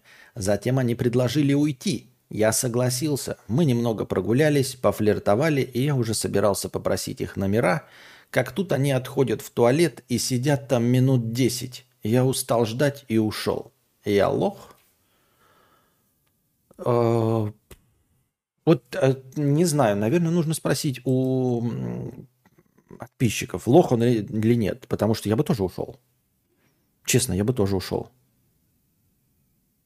Ну, типа, с одной стороны, вот 10 минут это сколько? Может быть, ты не прав, может быть, ты сказал 10 минут, а на самом деле там не 10 минут. Просто э, вроде, с одной стороны, женский туалет. Если это какой-нибудь, блядь, э, ВДНХ, то, наверное, в женском туалете внутри там может быть дикая очередь. Это раз. Во-вторых, женщины не быстро ходят в туалет. Это два. То есть э, сходить в туалет это мало того, что распаковаться, а, обоссаться, так потом надо же еще руки помыть, постоять возле зеркала, там, да, в носу поковырять, а, брови выщипать и прошлая хуйня а, и прочая хуйня. Во-вторых, эм, ну, вы в очереди постояли, сначала одна, она же не, не выйдет одна, то есть надо всю толпу, пока вся толпа женщин не закончит, они не выйдут. То есть э, пока последняя из них не посыт и не поправит себе ебаль, э, лицо, э, женщины не выйдут. Если смотреть в таком разрезе, их, скажем, их три штуки, три э, человека противоположного пола, и это было в большом э, месте, там типа торговый центр какой-нибудь в выходной день, да, мероприятие, вот ты пишешь, я не знаю, общественное место и там туалет. И у тебя три человека женского пола, и всего реально 10 минут. Если ты говоришь 10 минут, а там было полчаса, а если это 10 минут, то 10 минут довольно мало для ожидания трех женщин э, в общественном туалете э, при каком-то мероприятии. Поэтому я не очень в этом ориентируюсь. Но так кажется, что долго бы я ждать тоже не стал и ушел бы, наверное, да. Непонятно. Не могу э, тебе сказать, правильно ты поступил или нет, просто потому что не очень ориентируюсь во времени и не очень уверен э, в том, что ты ориентируешься во времени. Вот. Я бы, наверное, тоже ушел, заебался бы ждать. А, почему? Потому что мой опыт под, по, показывает, что э, понять, что ты интересен женщине по каким-то внешним признакам невозможно. Вот ты говоришь, мы пофлиртовали, разговаривали о разной фигне, и друг другу понравились, это, конечно, все э, вилами по воде. То есть то, что они там улыбались тебе, флиртовали, разговаривали с тобой, совершенно не обозначает, что ты им понравился, и они хотят дальше продолжать знакомство. Вообще не обязательно. То есть, э, во-первых, а, не обязательно ты им действительно понравился. Во-вторых, ты, может, им не понравился, они просто лицемерные мрази, что бывает очень часто. Разговор с тобой, шутеечки и флирт вообще не говорит о том, что они хотят продолжения с тобой э, хоть какого-то общения. А, уход надолго в туалет смахивает на кидок. Очень похож на кидок, потому что это показывают и в кино очень часто, а, что уходят в туалет и потом пропадают. Ну, там, типа, в комедиях они вылазят в окошко, э, в, в реалистичных фильмах просто ждут, пока а, человек поймет, что они не выйдут. Вот. Или можно просто по тихой грусти, пойдя в туалет, на самом деле уйти не в туалет, а просто куда-нибудь срулить. Поэтому Э, киношный опыт подсказывает, что это очень похоже на кидок. Э, мне кажется, что правильно поступил. Ну, не могут быстро, я не знаю, сразу не дали номер и пошли в туалет всей толпой, и номер не дали, и не сказали подождать нас, или там типа, ой, мы будем долго, подожди нас, пожалуйста, здесь. Ничего этого нет, нету. Да пошли не нахуй, блядь. Делов-то ебать. Если ты в 17 лет сумел на мероприятии познакомиться с телками, а значит, у тебя все отлично. Значит, с другими телками ты прекрасно познакомишься. А эти идут нахуй всей толпой разом. В очко. Я так думаю. Нет, пошли они нахуй. Срали перед еблей явно. Понятно. Срали. Все трое перед еблей срали, да? Не лох, просто не смог договориться с женщинами и проебали мозги вместе. Понятно. Да, женщины с кем угодно флиртовать могут для поднятия самооценки. Да, Согласен. Знаем этот флирт до первого дриста. С другими телками, которые не срут, познакомишься. Понятно. Почему, я говорю, если это реально 10 минут и там три телки, вполне возможно, что они не хотели его кинуть. С другой стороны, они не обидятся. Если ты один был, и там было две-три телки, и ты с ними общался, ну идут они нахуй. Они, у них есть компания. Я так думаю, мне так кажется. А вы что думаете, дорогие друзья? Дональд Дарк, 150 рублей стал спонсором канала. Прямо во время стрима стал спонсором канала. И вы последуете примеру Дональда Дарка и тоже становитесь спонсорами канала. Видите, это Д. Д – это донаты. Б – это Boosty. Это спонсоры Boosty. Д – это донаты. Становитесь спонсорами в Boosty. Последуйте примеру Дональда Дарка. Э, благодаря спонсорам у нас есть тысячи рублей хорошего настроения в начале каждого стрима. Как только доберется до критической массы – станет полторы тысячи хорошего настроения в начале каждого стрима. Если вы хотите поддержать стрим, но не хотите заходить каждый раз и что-то донатить, и вам нечего у меня спросить, и вы хотите послушать мои ответы на другие вопросы, но хотите поддержать стрим, становитесь спонсорами в Boosty, так же, как вы это делали э, на Ютубе. Один раз выбираете какой-то тарифчик, который не очень сильно пошатнет ваш семейный бюджет – и все, и с вас регулярно будет сниматься раз в месяц э, денежка, мне она будет приходить, а, я буду радовать вас всех подкастами, а вы будете с чистой совестью смотреть его. Не забывайте донатить в межподкасте. Сегодня э, весь стрим обеспечен междонат, межподкастовыми донатами с простынями текста. Это было прекрасно. Я благодарен всем, и все слушатели благодарны вам. Задавайте интересные или не очень вопросы. Какой-то вопрос, который мне понравится, я выведу в название стрима и в превьюшечку, и посвящу начало подкаста ответу подробному на этот вопрос. Вот, теперь у нас выводятся здесь все донаты, чтобы вы следили за тем, как все идет.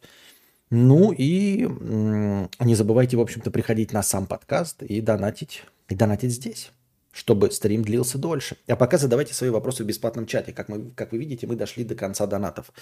Разве Лебедев это не тот человек, который понял и привел правила игры? Да понял и принял, но это же не мешает мне считать его говноедом, и все.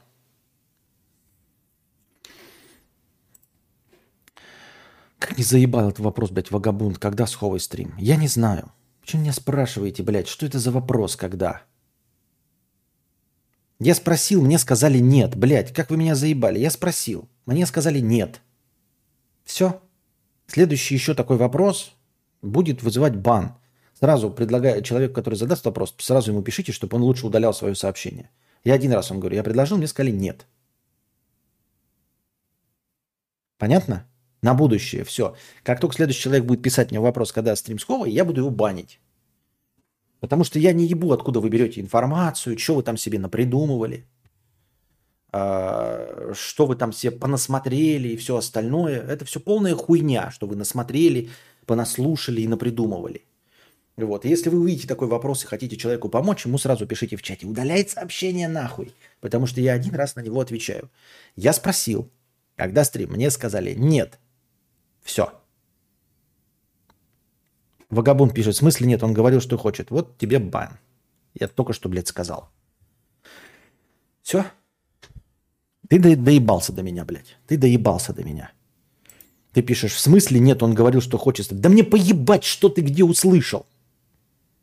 Мне поебать, что ты где слышал. Не бонь, блядь, лост вопрос. Вот это был твой ласт вопрос, действительно. Теперь для разбана тебе нужно 3000 заплатить. Я прочитаю этот вопрос, чтобы вы понимали, о чем. Он написал, в смысле нет? Он говорил, что хочет с тобой постримить. Не бань, ласт вопрос. Это был действительно твой ласт вопрос. До того, как ты задонатишь 3000 рублей, чтобы тебя разбанили. Я не принципиален. То есть я, конечно, принципиален, но 3000 это 3000. Вот. Мне поебать, что ты услышал, что он тебе сказал. Понимаешь? Я спросил, мне сказали нет. Все.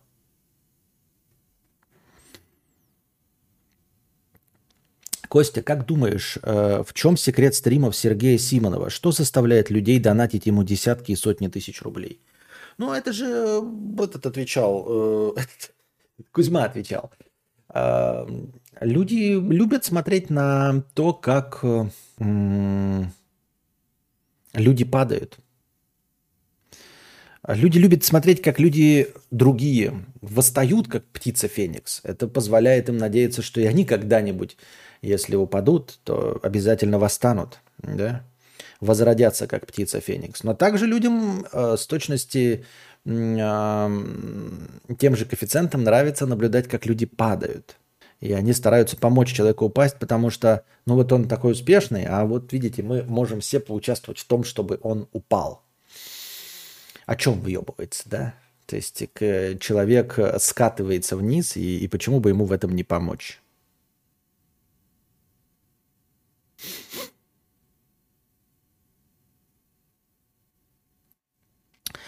Я думаю, что это вот как э, помогать там, типа, не помогать, а донатить, вот как был моб с дядя Пес, и вот во всех трэш-стримах они получают большое количество денег за то, что видят, как люди опускаются. И платят за то, как люди морально и духовно опускаются. То есть ты себя тогда чувствуешь каким-то возвышенным, понимаешь? Что это какая-то челядь, вот за твои 50 рублей способна удавиться. Умеешь играть в сапер виндовозский? Э, ну, чисто как умел, как, как в шахматы, ходы знаю, как делать. Стал ли бы ты ездить на механике? А, если бы мне дали на халяву машину или за очень хорошую деньги, очень хорошую машину, да, ну, например, да, условные 300 тысяч, и при этом это какой-нибудь Volkswagen Golf, а, комфортный с кондиционером 2015 года, но за 300 тысяч.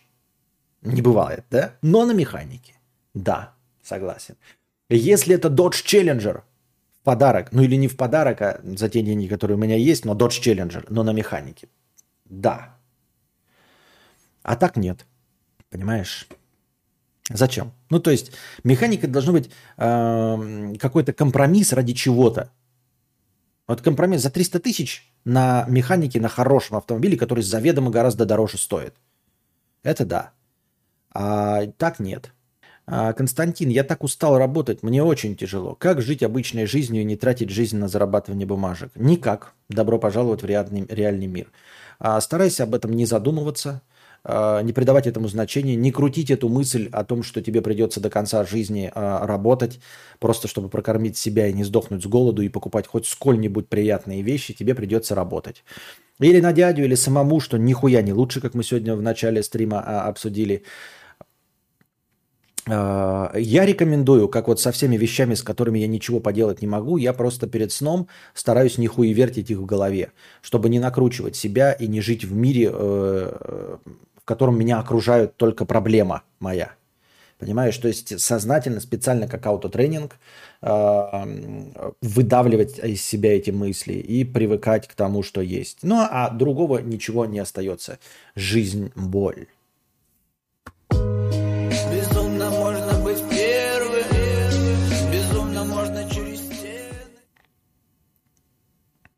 Константина, есть надежда, что все будет как раньше или только смирение? А, нет, не будет ничего как раньше, только смирение. Ничего хорошо не будет, будет э, хуже. Будет хуже и будет хуже. Будет хуже по всем статьям всегда и везде. Это не философское, сейчас говорю я про реальность, не про типа, что наша жизнь с каждым днем все хуже. Нет, это понятно, это, блядь, шутки юмора. Мы же старше становимся, то есть каждый день ты старше и болезненнее. Нет, я говорю про объективность. Даже для молодых людей, для всех абсолютно она будет хуже становиться. Для всех, кто меня слышит и меня понимает, то есть говорит со мной на одном языке, она будет становиться объективно а, хуже, и это будет э, считаться по циферкам. Это не негатив, ребята. Опять, вот не, не, не говорите мне, что я негативщик или пессимист. Я просто эм, хочу, чтобы стало лучше вам э, из-за того, что вы четко понимаете, что происходит, понимаете? Чтобы вы не обманывались. Потому что мне кажется, э, улыбаться и говорить вам, что все заебись, да, классно, блядь, ешь эту отравленную ягоду и улыбаться. Нет, я говорю, ребят, не ешь это отравленная ягода, лучше сдохни с голоду. Потому что если ты сейчас съешь эту отравленную ягоду, да, условно, вот вы стоите передо мной, и другие, те, которым вы платите миллионы, у которых миллионы от подписчиков, э, которым вы донатите по 100 тысяч, они с вами вместе стоят вот и говорят вам, все отлично, это классная ягода, ешь. А я вам говорю, нет, это ягода отравленная. Лучше сдохнуть с голоду, потому что дохнуть с голоду вы будете две недели. А если съедите эту ягоду сейчас, как вам говорят другие, то вы сдохнете сейчас. Мы все равно сдохнем. Или сейчас, или через две недели. Но мой так называемый пессимистичный взгляд на вещи, я не скрываю от вас а, житейской правды. Я говорю вам, что эти ягоды отравлены. И вы сдохнете с голода. Но сдохнете через две недели, если послушаете меня и не будете есть эти ягоды. Надеюсь, вы понимаете мою метафору. Вот. А, Серж, 10 долларов с покрытием комиссии. Костя, почему у тебя 200 зрителей и только 26 лайков? Если у смотрящих нет денег, так пусть заразы хотя бы лайк прожмут. Требую этого у зрителей в каждом стриме. Требуй это у зрителей. Это Серж тот самый... Серж, 13. Требуй это у зрителей в каждом стриме. Стриме участвуют в ротации. Если покрутить ленту предложки вниз, то там их куча выскочит от разных каналов. И что, лайки на что-то влияют? Ребята, все бесплатные пассажиры на этом празднике жизни, прожмите, пожалуйста, лайк под этим стримом. Прожмите лайк. Прожмите, пожалуйста, лайк. Мне будет приятно, всем будет приятно. Будет больше зрителей, будет больше донатов, будет больше вопросов. Стримы будут идти дольше. Это в интересах всех нас. Сегодня новая баба Симонова э, его гнобила, сказала, что он хуевый мужик. Ну, сказала и сказала, на стриме онлайн, а он только приехал из Сочи. Ну и чё? Пс, ебать. И я хуёвый. Ну, в смысле, ну, ты можешь мне сказать, что я хуёвый. Кто угодно мне может сказать, что я хуёвый. Давно не был на стримах. Они сейчас всегда идут примерно в это время. Нет, это я сегодня придавил Харю и все. Я стараюсь начинать как можно раньше. Я обещал, э, ну не обещал, а так э, сказал, что буду стараться к 8. На самом деле я и стремлюсь к 8 вечера. Но э, с поправкой это всегда получается если бы я не обещал к 8, то начинал бы вообще в 4 утра. Пробовал ли медитировать? Пока нет. Кстати, сейчас на работу с другом ездим на механике. Он постоянно матерится, а на автомате спокойно ездил. Но, правда, у него рабочая Лада Ларгус, э, авто так себе, конечно. Да, э, я думаю, что, во-первых, надо ему привыкнуть. Не думаю, что там какой-то там механика очень плохая. Механика есть, она, ну, она уже все сделана, в ней все хорошо, в, в любой механике. Надо просто привыкнуть, я думаю. Может, она просто плохая не потому, что плохо сделана или это Лада Ларгус, а потому что она уже ну, и, и выработала свой ресурс. Слушала интервью перед стримом, там вспомнили Великую депрессию и такие, ну, скоро закончится, вот Великая депрессия, сколько там длилась? 30-33 переживем. Великая депрессия длилась с 29 по 1939 год. 10 лет. И там прям с голоду дохли. И закончилась она началом Второй мировой. Вот, да. История, вы все так любите называть историю наукой. Вот вам уроки истории. Великая депрессия длилась 10 лет и закончилась второй, началом Второй мировой. Как вам такое? Константина, не считаешь ли ты, что глупо покупать машину с четырьмя сиденьями, четырьмя дверьми и прочим, если тупо машину для себя покупаешь? Зачем я плачу за все это? Я абсолютно с тобой согласен, Балик. Ты что? Я мечтаю о двух дверочке, двух сиденьях, себе родстере, но только они дороже стоят, Балик. При всем прочем, понимаешь, они дороже стоят. Ты попробуй найди двухседулочную тачку-то. Ты попробуй найди двухдверку. Они не котируются. Они только для тех людей, которые это ценят. Понимаешь? И они стоят дороже. Обычно двухдверка это для людей, ну то есть классическое купе, это для людей, которые живут для себя, а не для э, других людей, которых они будут возить. Не для такси, не для детей, не для кого-то еще. Вот. Если мы говорим про обычные, типа э, Volkswagen, там, гольфы и прочие хэтчбеки, да, то они же, типа, ну, как бы дешевый товар, и люди их хотят побольше получить за свои деньги. Поэтому двухдверки не популярны. Они просто не популярны, их на рынке нет, понимаешь? То есть найти двухдверный, грубо говоря, свежий гольф сложнее, чем четырехдверный. Именно поэтому он не будет дешевле. И ты не будешь экономить на дверях и на сиденьях. Не будешь экономить. Я бы сам с удовольствием, да, действительно, два места, а сзади бы сделали чисто багажник, который можно было, блядь, нахуяривать сколько угодно всего. Зачем эта задняя сидулка, блядь, нужна вообще? Убрать ее и сделать нормальное багажное отделение. Но, блядь, ты попробуй их найди. То есть выхода из этой ситуации нет. Может, стоит просто работу найти с меньшим количеством морального дискомфорта. Нет, это, конечно, проблема есть. Я думал, что ты имеешь в виду вообще сам принцип того, что тебе придется работать. Я думал, ты жалуешься на принцип, мне придется работать всю жизнь. Да, всю, так-то, конечно, можно найти меньшим количеством морального дискомфорта. Можно искать компромиссы. Например, а, работать меньше там, за, на полдня или пол рабочей недели, или с какими-то... Например, если тебе а, срал да упал, нужно полнедели быть свободным, то можно найти себе работу по графику. Например, ты три дня работаешь, три дня отдыхаешь. Но вот тебе важно, чтобы у тебя было больше. Тебе не хватает двух выходных. Тебе лучше поработать за раз 12 часов, но потом целые сутки отдохнуть. Возможно, тебе так важно. И ты так можешь. Да? Ну, большинство работают э, не бей лежачего с 9 до 6, зато каждый день высыпаются. А тебе важно, чтобы вот один день ты поработал и вот потом отдыхал целый день играл в доту. Почему нет, ищешь себе удобный график? Можешь э, просто идти по пути наименьшего сопротивления, то есть искать работу с наименьшей зарплатой, но при этом самым свободным, самым легким, самым э, малым графиком. Но то есть деньги для тебя не важны, тебе важна свобода. Ты готов до шираки есть, лишь бы гулять по улице 4 дня в неделю. Вот исходя из этого э, прыгаешь и щекочешь себе. Ну и что, лайков стало больше? Вот я сейчас попросил вас лайки. Поставьте, пожалуйста, лайки. Стало больше лайков. А где их увидеть-то, блядь?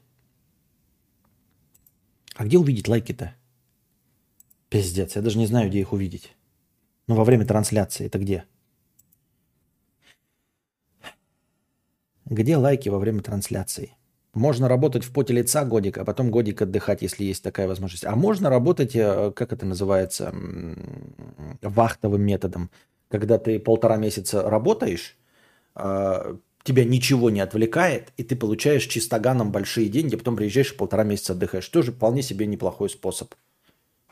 Вполне себе неплохой способ. Если бы я, например, был один, и у меня не было ребенка, я бы попробовал вахтовым методом работать. Реально попробовал бы. Мне кажется, это прикольно. Ну, типа полтора месяца тебя ничего не отвлекает. Вот сидишь где-нибудь, да, в тундре. Не, не охранником, естественно, в Диксе, а где-нибудь в тундру уехал, вкалываешь как черт, блядь, приходишь, спишь, что там приезжаешь, полтора месяца, блядь, балду пинаешь. На вахте можно работать, если семьи нет. Я работаю два месяца через один и отдыхаю, нормальные деньги есть. Мне норм. Да, да, вот я только что это и сказал до сообщения Гранд Вицерта, я это и сказал. Это прекрасная возможность, мне кажется. Согласен с этим полностью. Так чё?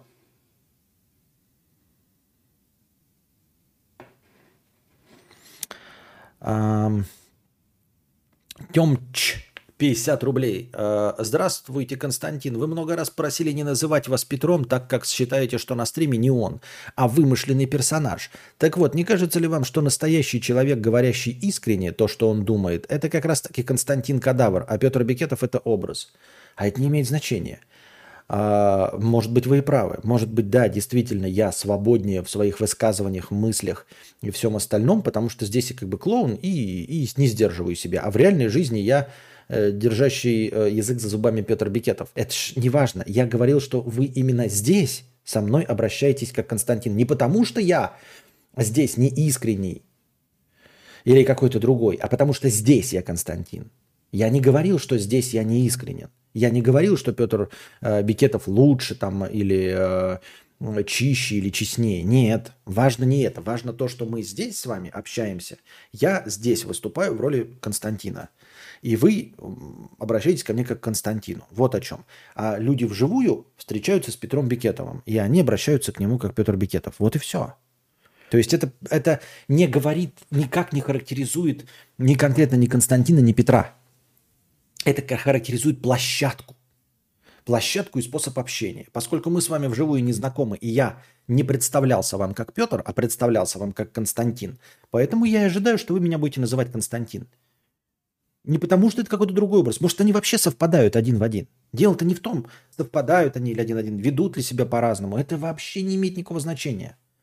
Мы можем быть один в один абсолютно. Только мы здесь, я вам здесь официально объявил. Я Константин, и я прошу, чтобы вы меня назвали Константин. Вот ты назывался Темч, я буду называть тебя Темч, да? А не там, я не знаю, Горшок, например. Нет же? Правильно, ты назвался Темч. Почему тебе Горшок вдруг будет называться? Хуев ли? Хотя тебя, может, в школе все звали Горшок. Но кто я такой? Ты здесь представился так и хочешь, чтобы я так к тебе обращался. И я здесь представился Константин и хочу, чтобы вы здесь так ко мне обращались. А другая модель поведения, она только для людей, которые вживую знакомы. Как только со мной знакомится вживую человек, я ему объявляю, на самом деле меня зовут Петр. Все это и так знают, но я как бы официально говорю, теперь можно меня называть Петр. Я так думаю, мне так кажется. Хотя на самом деле это, конечно, не принципиально. Я, конечно, Константин, но 3000 есть 3000.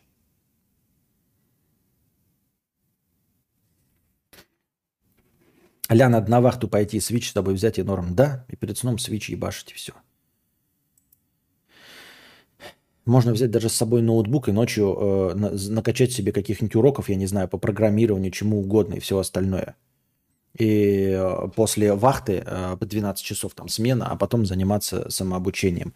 Это при том, что, смотрите, э, у вахты есть, э есть преимущество – вы на вахте где-нибудь, если вот той, которую я представляю, да, где-нибудь в тундре, вы взяли с собой ноутбук, накачали туда уроков каких-нибудь, вас ничто другое отвлекать не будет. Вы такие после рабочего дня такие, ой, пойду в Ашан. А нет никакого Ашана. Ой, пойду погуляю, посмотрю на тебя. А не пойдешь ты, не погуляешь. Пойду покатаюсь на самокате. Никуда ты не пойдешь, не покатаешься на самокате. А схожу-ка я на концерт. Никуда ты не сходишь ни на какой, ни на концерт. У тебя закончился рабочий день, все за пределом твоей будки летают комары и полная тьма. И больше тебе заняться нечем, кроме как смотреть уроки по C++. Константин, загугли Toyota MR2 2003 года. Это Марк, что ли? Кабриолет двухместный, по сути, Королла с мотором 1.6, который расположен сзади водительского сидения. Охуенная такая, своеобразная, но как надо, в красном. Так и что? И что? Как купить-то ее? Никак. Как выяснить, что она нормальная? Никак. Ее никак не купить. Красивая, да. Ну, так... Ты просто показываешь классные тачки. Миллиард могу показать классных тачек. Толк-то от этого. Э! Красивая. Ну, своеобразная, конечно, зад такой удлиненный. Да, работы не всегда много. Бывает, сижу, фильмы смотрю или в горы играю. Тут уже как повезет, смотря где работать, конечно. Да. Родившись с неугодным самому себе талантом, способностью распознавать помесь ангелов и демонов, которые бродят по земле в облике людей, Константин под давлением обстоятельств пытается совершить... Звучит как описание. Это описание Константина, повелителя тьмы. Так. Ну вот и все. Мы дошли до конца донатов на сегодня. Спасибо всем огромное. Спасибо всем межподкастовым донатам. Сегодня настроение там 4000 без межподкастовых донатов. Никогда такого не было. И вот опять спасибо всем огромное. Пока я спал, вы накидали донатов. И у нас сегодня произошел полноценный, хороший стрим, как и вчера. Так что приходите еще, приносите добровольные пожертвования межподкасте, задавайте вопросы, все вот это вот Boosty, все остальное. И будем дальше продолжать существовать в этом странном своеобразном мире как-то держаться, пытаться на плаву и мечтать, чтобы все наладилось.